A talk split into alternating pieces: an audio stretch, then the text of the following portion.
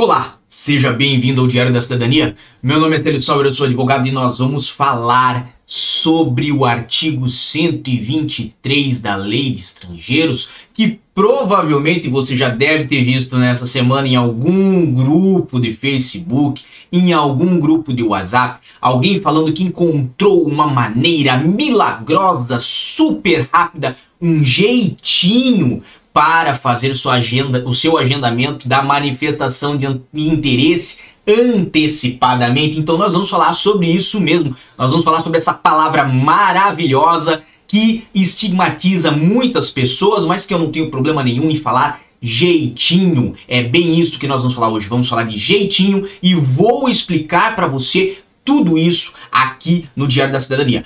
Mas o que, que eu vou pedir para você para depois compartilhar esse vídeo, porque com certeza esse é um conteúdo que dá bastante trabalho para fazer. Não é um trabalho braçal, mas sim intelectual, e nós vamos falar sobre isso também. De um modo geral, o que, que nós temos aqui na tela para vocês? Temos o site do CEF. Por quê? Porque afinal, se nós vamos falar de um processo de autorização de residência, vamos falar de um processo que é feito junto ao CEF, eu vou trazer para vocês, evidentemente, a lei de estrangeiros, mas de acordo com o site do CEF, para que nós possamos, obviamente, fazer essa leitura e entender o que temos aqui. Mais importante do que isso, este artigo existe e nós vamos falar para quê. Mas o assunto nosso de hoje é o caso de Policarpo. Policarpo, que fez uma manifestação de interesse pelo artigo 88, tem contrato de trabalho, está aqui em Portugal já faz um ano, mas decidiu que por esse artigo ele iria conseguir mais rápido entregar os seus documentos no CEF, pagar as taxas, pagar o cartão e, obviamente, furar a fila na frente de todos os outros que não são espertos como Policarpo, porque Policarpo sim é um cara que é o gênio do jeitinho. Então, o que nós temos aqui?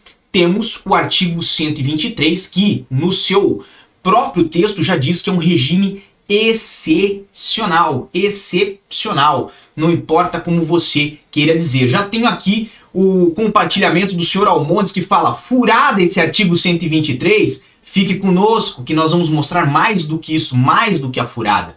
O que, que acontece? Temos então aqui no caput, temos a ideia de que é um regime de exceção, não é um regime geral, ok? E no número 1 um já fala, quando se verificarem situações extraordinárias, ou seja, de novo, a questão, a colocação de algo diferente, algo que foge do comum, aqui não sejam aplicáveis as disposições previstas no artigo 122, que, salvo engano, engano da minha parte, eu nunca sentei para contar mas eu acredito que tem ali pelo menos 20 opções de legalização só no artigo 122. Para falar para vocês bem a verdade, tem praticamente 20 só ali de como legalizar alguém aqui em Portugal, certo? E aí vem, bem como nos casos de autorização de residência por razões humanitárias. E razão humanitária é uma situação também muito excepcional, como o caso, por exemplo, de um é, refugiado sírio que esteja aqui em Portugal e que teve a sua casa e sua família toda é, dizimada por causa da guerra. Então é uma razão humanitária aquilo ali, certo? Mas também existem aqui em Portugal leis que regulam o asilo e também o refúgio. Mas vamos dizer que ele não conseguiu através dessas leis, então ele poderia fazer através do artigo 123, mediante proposta do diretor nacional do CEF, uma única pessoa nesse país ou por iniciativa do membro do governo responsável pela área da administração interna, que no caso poderia ser aí o ministro Eduardo Cabrita, nesse momento em Portugal. Pode. Pode não significa será, né? Significa que pode. Então é uma condicional, pode acontecer, pode não acontecer. A título excepcional, eu acho que é a terceira vez que nós temos aqui a questão de exceção, de não é a regra né, ser concedida autorização de residência temporária a cidadãos estrangeiros que não preencham os requisitos exigidos na presente lei. Então, assim, se você não preenche nenhum dos requisitos, nenhum, certo, exigidos na presente lei, vamos dizer, você não se encaixa em nenhum dos artigos, poderia seguir por essa via. E nós temos aqui três exemplos muito claros que se encaixam nesta é, nesse tipo de legalização. Então temos aí por razões de interesse nacional, temos por razões humanitárias e por razões de interesse público decorrentes do exercício de uma atividade relevante no domínio científico, cultural, desportivo, econômico ou social.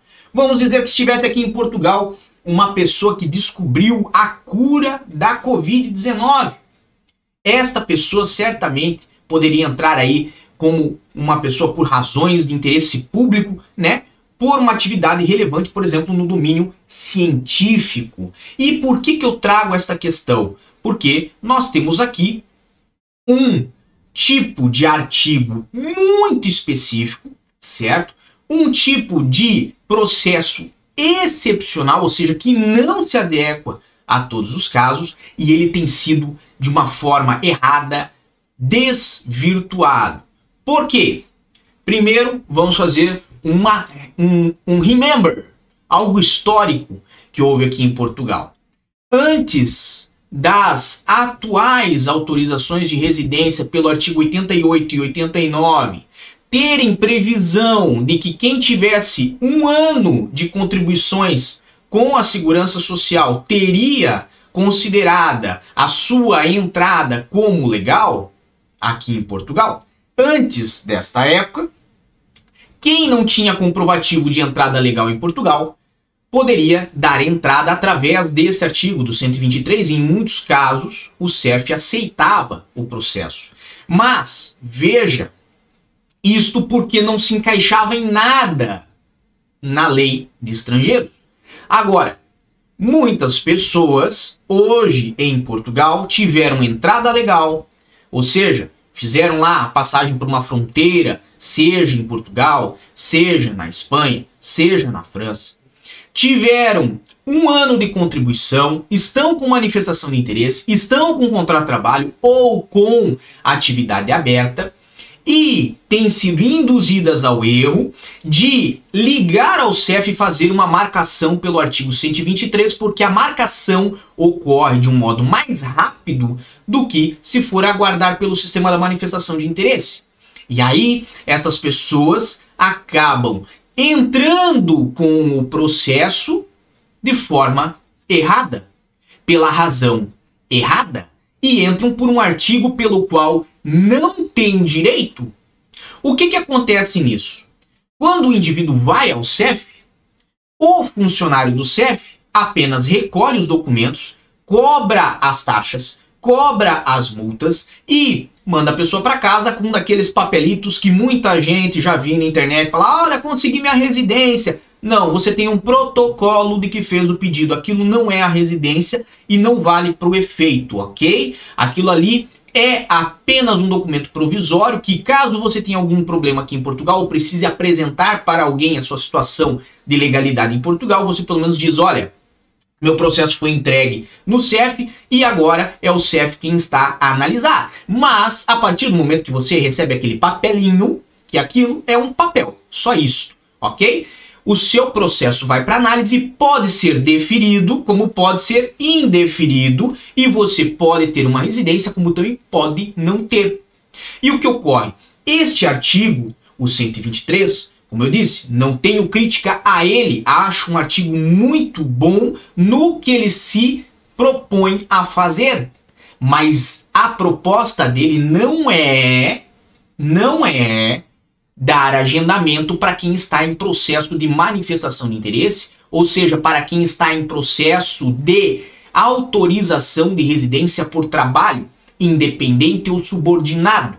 Ou seja, se você tem um processo de manifestação de interesse, o que eu mais falo nesse canal é tenha calma, tenha paciência, tenha persistência porque esse é um processo que, embora demore, chega ao fim e é um processo com uma relativa segurança de que vai ser deferido se você fizer as coisas da forma correta. Agora, se você resolve dar um jeitinho e propõe-se a fazer um agendamento pelo artigo errado, o seu processo não vai entrar pelo 88 ou pelo 89, mas sim pelo artigo 123, razão pela qual você fez o agendamento. E nessa situação, quando entregar pelo 123, obviamente, e o CEP está certo, em cobrar todas as multas, em cobrar o cartão, porque você deu início a um processo que vai ser analisado e que em muitos casos pode demorar de um a dois anos para ter um resultado de análise.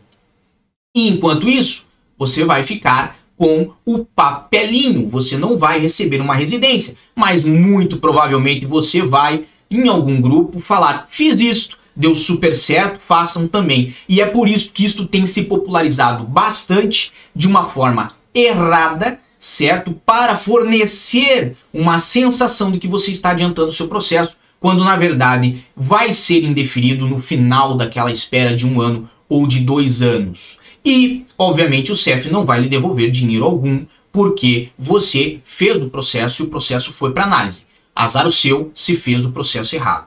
Como diz a grande sabedoria popular cultural brasileira atual, numa frase que eu não lembro de quem é, o golpe tá aí, cai quem quer. Se você concorda que esse artigo 123, para quem tem manifestação de interesse e tenta furar a fila, é furada, coloque aí embaixo o hashtag cai quem quer e obviamente agradeço muito se vocês puderem compartilhar esse vídeo embaixo de publicações que colocam lá eu consegui adiantar meu processo, estou indo pelo 123, tchau para vocês, porque para mim vai dar certo. Se a pessoa fala isso, ótimo, torço para dar certo, mas se não der, pelo menos vamos tentar informar o máximo de pessoas possível para que outras pessoas não sejam é, prejudicadas pelo desleixo ou pela vontade do jeitinho que se compartilha na internet. Ok?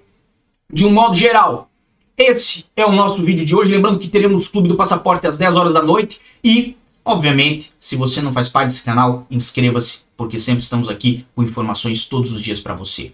Um grande abraço a todos, muita força e boa sorte. Volta aí, cai quem quer. O que você acaba de assistir tem caráter educativo e informativo. Compõe-se de uma avaliação genérica e simplificada. Agora, se você quer saber de fato como as coisas são, você vai ter que ler.